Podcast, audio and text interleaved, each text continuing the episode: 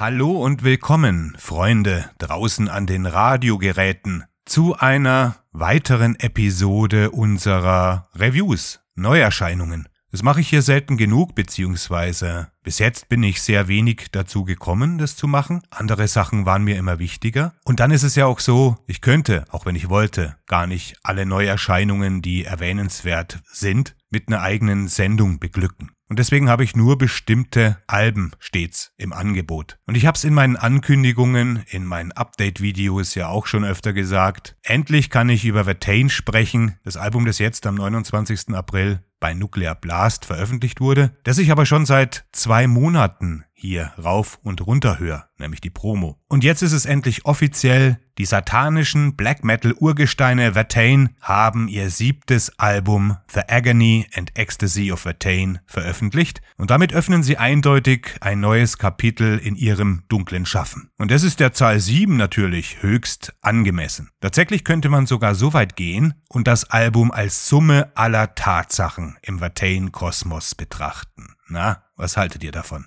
Für all diejenigen, die das Album jetzt schon gehört haben und die Lust haben, mir hier einen Kommentar zu hinterlassen nach der Besprechung, denen sei gesagt, dass mich wirklich brennend interessiert, ob ihr mit mir d'accord geht oder ob ihr eine völlig andere Auffassung dem gegenüber habt. Weil gerade dieses Album, das beschäftigt mich jetzt so lange und ich habe so lange drüber nachgedacht über die Sendung oder das, was zu sagen ist, dass ich natürlich auch weiß, dass durch so einen Prozess und eine Beschäftigung mit einer Philosophie, die ja hinter Watain steckt, auch immer einhergeht, dass man sich selber in Gedanken verliert und äh, in einer eigenen musikalischen Welt verliert. Für viele sind Watain die Verkörperung des Black Metal Ethos. Das kann man ganz klar so sagen. Des Black Metal Ethos an sich. Und es liegt hauptsächlich daran, dass sie sich nicht nur in ihrer Musik, sondern in ihrem ganzen Wesen dem Ziel verschrieben haben, ein Portal oder ein Tor in eine andere Welt zu bieten. Aber die Band ist natürlich auch berüchtigt dafür, an vielen Stellen Kontroversen auszulösen. Aber um die Kontroversen geht's mir eigentlich heute so gar nicht. Die kann man dann in anderen und äh, abgekoppelten Sendungen dann vielleicht irgendwann mal besprechen zum richtigen Thema, aber nicht in einer Besprechung über ein Album.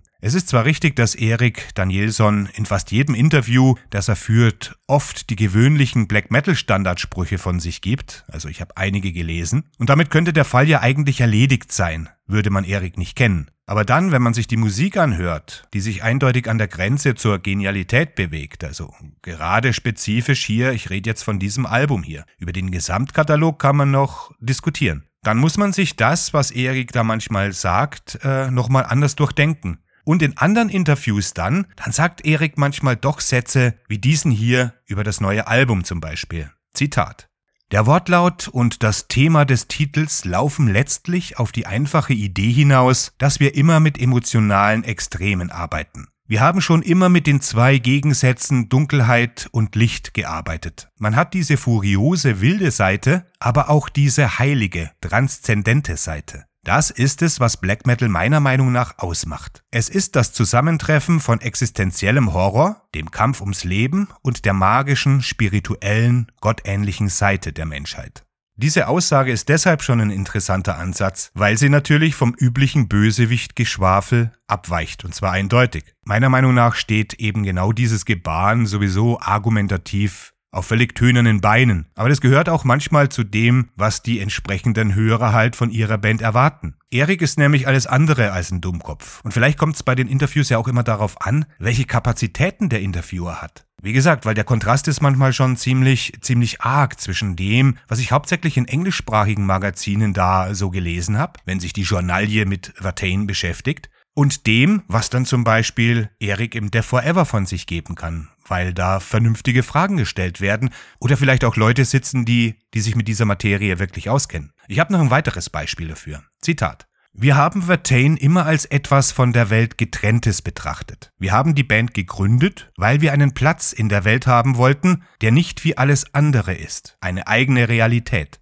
Wir lassen uns so wenig wie möglich vom Geschehen um uns herum inspirieren. Ich denke, man könnte sagen, Vertain ist eine Art Zufluchtsort. Der kann einen wirklich durch die dunkelsten Zeiten bringen, wenn man in seinem Leben keinen anderen Zufluchtsort hat. Und mit Vertain haben wir das irgendwie zum zentralen Aspekt unseres Lebens gemacht. Diesen Zufluchtsort. Chaos und Aufruhr sind eine Konstante in der menschlichen Geschichte. Soweit Erik. Auf dem neuen Album haben wir also jetzt zehn Tracks mit epischen, brutalen und gelegentlich melodischen Black Metal Ausflügen. Sogar ziemlich vielen. Und bekannt ist ja bereits die erste Single The Howling und die anderen beiden, zu denen ich gleich komme, natürlich auch, aber The Howling war eben die erste. Und die hat gerade genug Groove, um ein Gefühl von drohendem Unheil zu erzeugen. Und die Leute mussten ja immerhin vier Jahre auf neues Material von Watain warten. Und von dem her ist der zweite Song auf dem Album The Howling natürlich hervorragend gewählt. Mit seiner rasenden, fast schon klassischen äh, Black Metal Lead Gitarrenführung. Und Songs wie Serimosa, die zweite Single, bieten einen anderen und grandioseren Ansatz, also einen viel, viel mächtigeren Ansatz, bei dem der grimmige Gesang eine äußerst bedrückende Atmosphäre erzeugt. Und das, was wir auf dem Album finden, das ist kein geradliniges Lärmfeuerwerk, wie man es vielleicht von traditionellem Black Metal erwarten würde oder erwarten kann, manchmal sogar. Aber Vatain wären ja nicht Vatain. Wir reden ja hier über Vatain. Und die sind über jegliche Art von Normalität schon längst hinaus.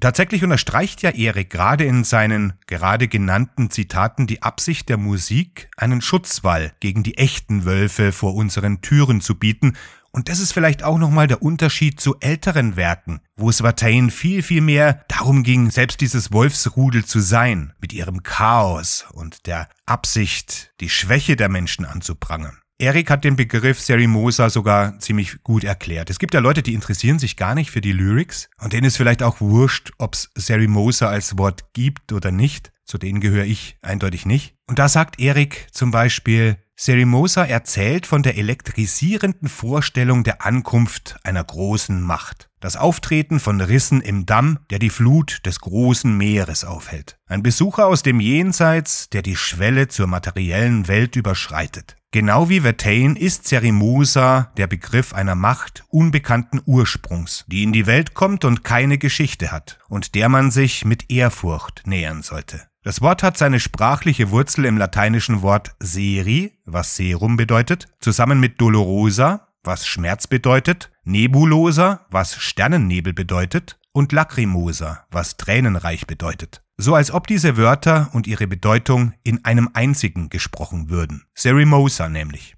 Und das, was ich euch jetzt hier alles vortrage, das ist natürlich starker Tobak und führt weit über die Musik an sich hinaus in ein spirituelles und philosophisches Register, dem man sich widmen kann, aber nicht wirklich muss. Aber ich weiß nicht, ob Watain Sinn macht, ohne das tiefere Verständnis darüber zu haben, was die eigentliche Absicht der Band ist. Tatsächlich ist es ja so, dass durch jeden einzelnen Ton auf diesem Album auch so klar wird, auch ohne dass man sich mit der Lyrik beschäftigt, dass hier eine ganz besondere Macht am Walten ist. Solche Klänge fabriziert man nicht einfach zufällig oder einfach nur, weil man gute Musiker um sich hat. Das kann schon manchmal sein, dass dann gute Klänge zusammenkommen. Es ist ja nicht so, dass jede Hardrock- oder Heavy-Metal-Band in der Vergangenheit äh, spirituell veranlagt war oder so ernsthaft vorging wie Watain und es wirklich auch von Grund auf genauso meinten, wie sie es dann nicht nur lyrisch, thematisch und vom Auftreten, sondern auch musikalisch äh, umzusetzen bereit waren. Und das Album ist vielleicht auch so gut. Es gibt mehrere Punkte und mehrere Gründe,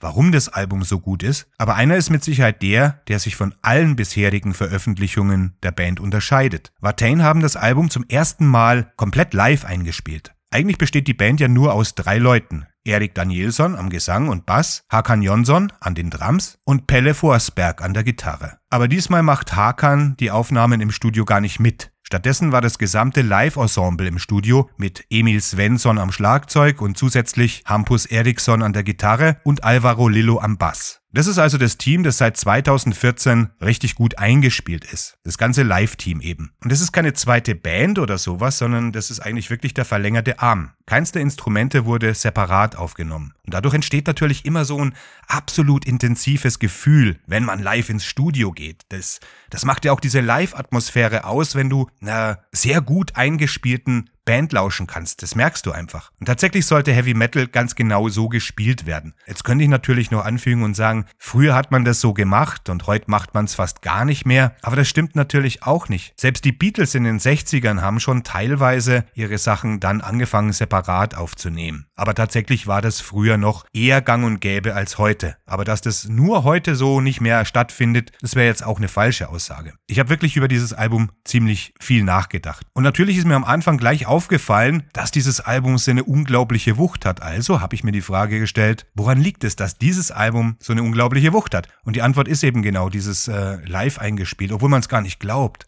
Das Album ist so präzis und ich habe mir es jetzt ein paar Mal über Kopfhörer gegeben und auf der Anlage. Es ist ja einfach phänomenal. Und außer der Live-Dynamik liegt es natürlich auch daran, dass die drei Kernmitglieder, die am Songwriting beteiligt sind, auch wenn Erik den Löwen bzw. hier den Wolfsanteil ausführt, dass die schon als Teenager im schwedischen Uppsala zusammenkamen und sich kennenlernten. Man darf ja nicht vergessen, dass es heute fast keine Band mehr gibt, sondern dass alles nur noch Projekte sind. Und die Hörgewohnheiten haben sich natürlich dahingehend verschoben. Man ist an diesen klinischen, präzisen Sound schon von Haus aus gewöhnt. Und da ist natürlich eine Band wie Vertain, die gemeinsam ins Studio geht, mit ihrem Live-Ensemble solchen Projekten von vornherein haushoch überlegen. Also als die sich kennenlernten, da war es 1998. Wir sprechen hier also von einer Zeit, da war die zweite Black Metal Welle schon langsam am Versiegen. Weg war sie ja nie, wie wir wissen, aber die größten Bands zu der Zeit waren Demo Borgir und Cradle of Filth. Das sind keine schlechten Bands, das will ich damit nicht sagen, aber man könnte so weit gehen und behaupten, dass Vertain eine Gegenreaktion auf diese Bands war, die damit wieder das zurückbringen wollten, was einstmals als echter Black Metal galt.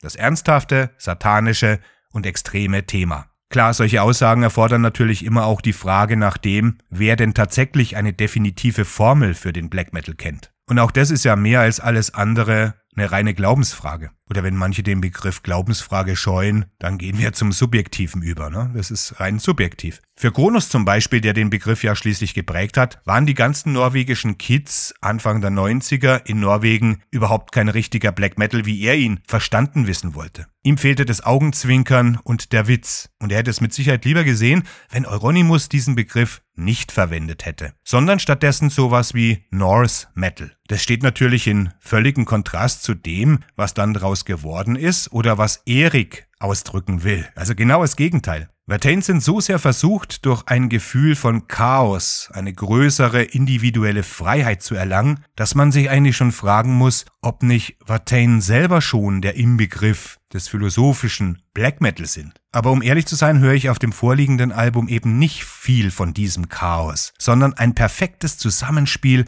von Gleichgesinnten, die eine Klanglandschaft errichten, die schlichtweg atemberaubend ist. In diesem Sektor. Und wahrscheinlich sogar darüber hinaus, das will ich gar nicht bestreiten. Es beginnt eben mit diesem rasanten Ecstasies in Night Infinite, gefolgt von The Howling, so als Doppelschlag des Albums. Furioser kann man geniales Album eigentlich auch gar nicht beginnen. Über Sari Moser haben wir schon geredet. Black Kant und Lepers Grace sind dann weitere grandiose Stücke, die auf dem ganzen Album ohnehin nicht abreißen. Also das ganze Album ist von vorne bis hinten einfach nur lecker. Und es ist ja nicht nur das Wechselspiel, die Dynamik, der Kontrast zwischen Raserei und epischen Momenten, die hier sofort ins Ohr gehen, es sind auch gerade die unzähligen kleinen Details. Manche davon entdeckt man überhaupt erst auf dem Kopfhörer. Ich neige ja dazu, interessanterweise hauptsächlich Black Metal über den Kopfhörer zu hören, während ich zum Beispiel beim klassischen Heavy Metal irgendwie das gar nicht gebrauchen kann, den Kopfhörer. Aber auch die Details auf dem Album, die offensichtlich sind, also wozu man jetzt nicht einen Kopfhörer braucht, wie eben zum Beispiel in Black Kant das spezielle Lied, das einfach so aus dem Nichts überraschend auftaucht, oder später im vorletzten Song auf dem Album